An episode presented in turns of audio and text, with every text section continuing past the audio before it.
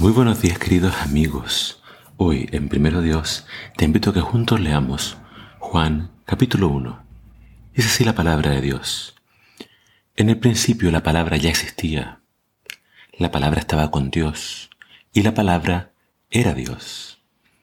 El que es la palabra existía en el principio con Dios. Dios creó todas las cosas por medio de Él y nada fue creado sin Él. La palabra le dio vida a todo lo creado, y su vida trajo luz a todos. La luz brilla en la oscuridad, y la oscuridad jamás podrá apagarla. Dios envió un hombre llamado Juan el Bautista, para que contara acerca de la luz, a fin de que todos creyeran por su testimonio. Juan no era la luz, era solo un testigo para hablar de la luz. Aquel que es la luz verdadera, quien da luz a todos, venía al mundo. Vino al mismo mundo que él había creado, pero el mundo no lo reconoció. Vino los de su propio pueblo, y hasta ellos lo rechazaron. Pero a todos los que creyeron en él y lo recibieron, les dio el derecho de llegar a ser hijos de Dios. Ellos nacen de nuevo, no mediante un nacimiento físico, como resultado de la pasión o de la iniciativa humana, sino por medio de un nacimiento que proviene de Dios. Entonces la palabra se hizo hombre y vino a vivir entre nosotros. Estaba lleno de amor inagotable y fidelidad, y hemos visto su gloria, la gloria del único Hijo del Padre. Juan dio testimonio de él cuando clamó a las multitudes. A él me refería yo cuando decía, quien viene después de mí es muy superior a mí, porque existe desde mucho antes que yo. De su abundancia todos hemos recibido una bendición inmerecida tras otra. Pues la ley fue dada por medio de Moisés, pero el amor inagotable de Dios y su fidelidad vinieron por medio de Jesucristo. Nadie jamás ha visto a Dios, pero el único, que es Dios, está íntimamente ligado al Padre, y Él nos ha revelado a Dios. Hoy comenzamos la lectura del Evangelio de Juan, eh, este es el cuarto evangelio y se le llama cuarto evangelio eh, haciendo una distinción con los primeros tres. Los primeros tres evangelios se le llama sinópticos. Nos presenta la vida de Jesús de una forma, digamos, ordenada. Pero Juan, quien escribe su evangelio muy tardíamente, se cree que este evangelio fue escrito por ahí por el año 95 al 100 en la ciudad de Éfeso. Se escribió muy tardíamente y Juan lo escribe con un propósito muy diferente. Él no solamente nos quiere contar la historia de Jesús.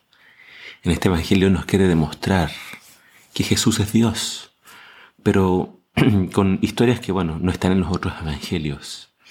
Y dándonos una mirada, una mirada muy diferente de Jesús. Mientras vayamos estudiando este Evangelio, tú te vas a dar cuenta de esas diferencias. Eh, Juan tiene un propósito en mente. Él escribe para la segunda generación de cristianos la primera generación quizá lo conoció en persona. La segunda generación son solamente creyentes que creyeron por el testimonio de otros. A ellos Juan les escribe este Evangelio. ¿Y qué podemos destacar en este primer capítulo? Juan comienza eh, no con el nacimiento de Jesús, sino hablándonos de la eternidad de Jesús y hablándonos de su divinidad. Juan nos dice, Él es Dios y Él estaba con Dios. Ellos estaban juntos desde el principio. Jesús creó todas las cosas, todo lo que fue creado fue creado por Él. De, cierta forma Jesús, eh, Juan nos dice que Jesús no es un ser creado, sino que Él es el creador. Y en este prólogo, que ya nos presenta un pincelazo del resto del Evangelio, nos da varias verdades importantes. Por ejemplo, se nos dice que Jesús trajo la luz, la revelación, y nos habla de, este, de esta batalla entre la oscuridad y la luz. Pero dice que por más que la oscuridad quiere apagar la luz, no ha podido, no ha podido apagar la luz. Eh, hay una lucha entre el bien y el mal. Y es triste que Jesús trajo la luz, pero su propia creación la rechazó, su propio pueblo lo rechazó. Pero Juan nos dice de que todos aquellos que creen en Él son hechos hijos de Dios. Y esto no ocurre porque yo quiera eh, por mi, voluntad, por mi deseo, sino que esto proviene de Dios. A través del Evangelio, todos los que creen son hechos hijos de Dios. Y de hablarnos de la eternidad, eternidad de Jesús y de su poder creador, Juan nos habla ahora de que el Verbo se hizo carne, se hizo hombre y vino a vivir entre nosotros. Este es el gran misterio de la Biblia, la encarnación, que Dios se haya hecho hombre. Y dice, a pesar de que era un hombre común y corriente, dice, vimos su gloria a través de sus milagros, pero principalmente a través de su muerte pudimos ver la gloria de Dios. Así como cuando Moisés construyó el tabernáculo y en el lugar santísimo estaba la chequiná, que era la gloria de Dios, en Jesús pudimos ver la gloria de Dios. Y Con esto termina parte del prólogo, porque el prólogo continúa. Dice Juan que Moisés nos trajo la ley, pero Jesús nos trajo el amor inagotable de Dios y su fidelidad. E-, es interesante el contraste entre Moisés y Jesús. Moisés tuvo un encuentro con Dios y nos dio la ley.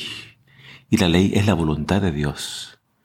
Pero la ley no nos salva porque la ley solamente nos muestra de que somos pecadores. La ley no tiene poder para salvar. En cambio, Dios después envió a Jesús. Y Jesús, que es la imagen de Dios, nos trajo el perdón, nos trajo la gracia, nos trajo este don inmerecido. Entonces, ese es el contraste entre Moisés y Jesús. Jesús es superior, porque Él nos trae la voluntad de Dios también, pero nos trae la salvación. Que a través de la lectura de Juan tú puedas conocer quién es Jesús y también tú puedas recibir este don inmerecido del perdón y seas hecho hijo de Dios. Que el Señor te bendiga.